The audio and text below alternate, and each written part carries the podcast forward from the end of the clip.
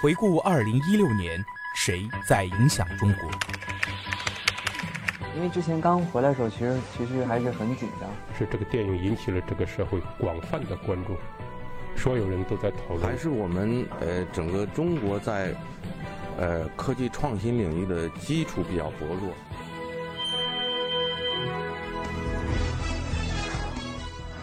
影响有影响力的人，中国新闻周刊。听众朋友们，大家好，您现在收听到的是由中国新闻周刊和喜马拉雅联合制作播出的《听中国新闻周刊》。本次稿件选自《中国新闻周刊》杂志，温天一、成龙跨过江湖和庙堂。如今的成龙依然喜欢强调“规矩”这个词汇。如果做一个统计，筛选出他使用频率最高的词汇，“规矩”一定高居榜首。我要教我成家班懂规矩，到哪里去都要去遵守人家的规则。成龙对中国新闻周刊这样说。在成龙很多电影合作伙伴的印象中，他的成家班规矩之整齐，让人印象颇为深刻。有一段时间。成龙甚至鼓励大家穿同样的衣服，上面用金丝线绣着 J.K. 称的首字母缩写。如果大家买同样的车子开，他再每人奖励五万块钱。后来成龙觉得这样的整齐划一有点过分，遂作罢。但很多细节规矩还是始终在成家班保留下来，比如在片场划定指定区域用于抽烟，不能越界；矿泉水瓶子上用水性笔写上名字。喝的一滴不剩才可以扔掉，并且还要将瓶子捏扁，再统一交给保洁阿姨。在外面吃饭，剩下的一定会全部打包，然后把餐具摆放整齐，按照顺序垒好再离开。他对自己的儿子也是如此。有一段时间，房祖名喜欢让所有房间都灯火通明，成龙劝说无果，后来干脆请工人改装做了两个电表，多出的电费让他自己付。这次。非常有效，从此房祖名晚上记得关灯了。我恨你，我怕你，我也爱你，师傅。有些事情会改变，而有些永远不会改变。曾经在一本自传的结尾，成龙这样写道：虽然很多年后他自己也成了他口中的师傅，用另外一套规矩来管理手下的小徒弟们，他也早已经离开了风雨飘摇的梨园行，在电影的世界里走了很远。但回望来时路，有些东西确实是永远都不会改变。铁道飞虎的故事发生在上个世纪四十年代初的山东平原，一个山东的小村庄。这样的地理背景让成龙觉得亲切，他常常认为自己是山东人，因为父亲的家族由那里开始起源，并且喜欢在采访中来几句山东话。大哥成龙的形象看起来真的符合在大众印象中传统山东男人的形象，厚道义气，并且还带有一点大男子主义。年轻时他最痛恨不平，不到二十岁刚出道。有一次，成龙跟随罗维导演到一家高级商场买东西，那时他是一个刚刚从戏曲世界里走进花花人间的男孩，一点点阅历也无，看起来倔头倔脑又有点土气。罗维去挑选东西，成龙就坐在商场的柜台前面等，等得不耐烦了，忍不住好奇对售货小姐说：“我能看看这个吗？”那个女孩子就冰冷着一张脸回答我：“那个很贵的。”他把这件小事始终记在心里，然后发誓要在这个充满势力与冷眼的世界中获得尊严。因为足够的努力，可能还有一些运气。不到几年的时间内，成龙因为《新精武门》一夜成名。原来我拿三千块钱一个月，突然片酬变成了四百八十万。哇，你想想，那个时候的四百八十万是什么概念？长安街上的房子都可以买一两栋了吧？成龙开玩笑地对中国新闻周刊回忆。他又带了一帮小兄弟去了商场，那个女孩子还在那里做服务员。我就衬衫、裤子、皮鞋一件一件试。让他把每件衬衫的扣子都一个个打开，摆好放在那里等我试穿。最后我说这个要，那个不要。他最开始没听懂我说什么，随后经理追出来：“先生不好意思，他没听懂。”我说我讲的已经足够明白，怎么还没听懂？我就又回去，清清楚楚地告诉他，全部帮我跟新的一样包好，送到我住的酒店去。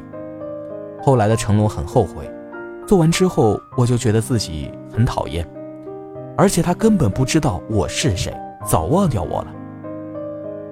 这个故事的前半段看起来真的非常像是那种典型的成龙电影，有着单纯朴素并且明确的价值观。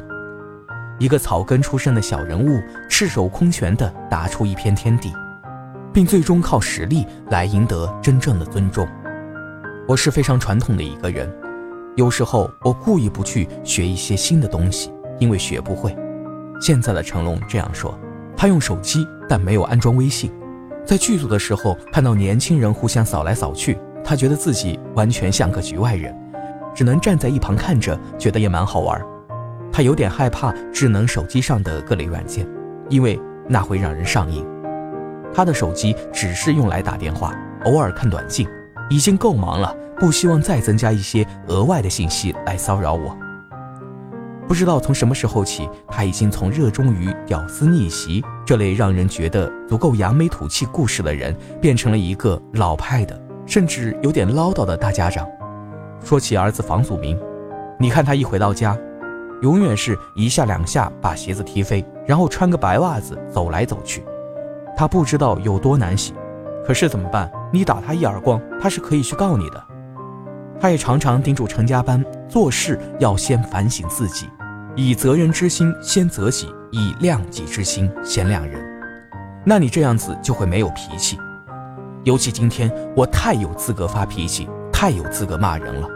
但反而越是这样，我越不发脾气。更不骂人，反而选择去谅解人家、教导人家，絮絮叨叨的，带着一点千帆过尽的老人家口吻。《铁道飞虎》是丁晟为成龙执导的第三部电影，他们最初的合作缘起于八年之前，当时成龙正在为头脑中始终萦绕着的一个故事而烦恼不已。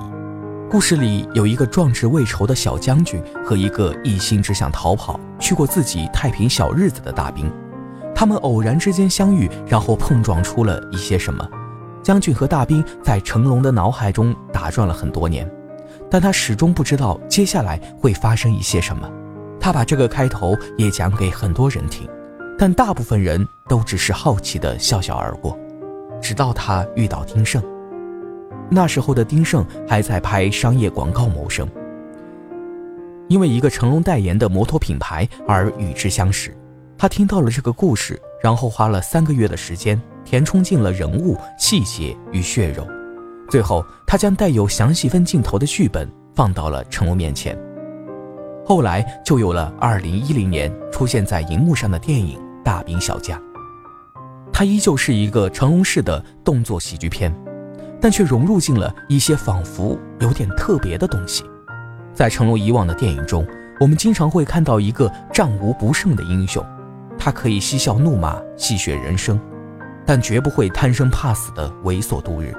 但在大兵小将中，丁晟悄悄改变了成龙，最终我们看到了一个淹没在战乱中的小人物，他也会在岁月和时代面前俯下身去，俯首称臣。发现以往那些金戈铁马都是想象，唯有苟且活下来才是真正的壮举。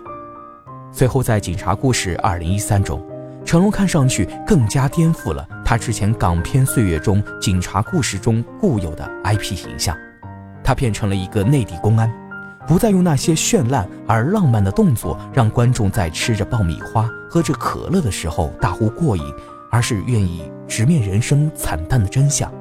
他开始恐惧、担忧、无奈，看起来他真的不再像一个英雄，但却仿佛悄悄多了很多人性。某种程度上，是他主动愿意来做出这些改变。丁晟对中国新闻周刊这样说：“我很早就知道自己一定要转型，我特别怕观众看腻，觉得成龙式的打法每次都一样，所以我会去找不同的导演拍戏，带给观众不同的演法。”展示不一样的成龙，比如我当初找丁晟拍《大兵小将》，我就演了一个贪生怕死的小人物。我想挑战悲剧，也想去演比较深刻的感情戏。成龙则对中国新闻周刊这样解释：闲暇的时候，成龙喜欢看老电影，黑白的，不是香港人习惯的那些粤语长片，而是内地的红色经典电影。他看过《铁道游击队》，那个莽莽苍苍的时代，如戏曲脸谱一般高度概括的人物，以及民间那些朴素清灵的智慧，都让他觉得有趣并且着迷。而且那只西边的太阳快要落山了，微山湖上静悄悄的老歌，更加勾起了成龙某种类似乡愁的东西，渺渺的缭绕不去。成龙与丁晟商量，要以《铁道游击队》为灵感拍一部新片。一群生活在山东枣庄的小人物，在民族存亡之际，企图奋起反击。他们不正规、没文化，但却一心只想干一件大事，而最终。他们居然给做成了。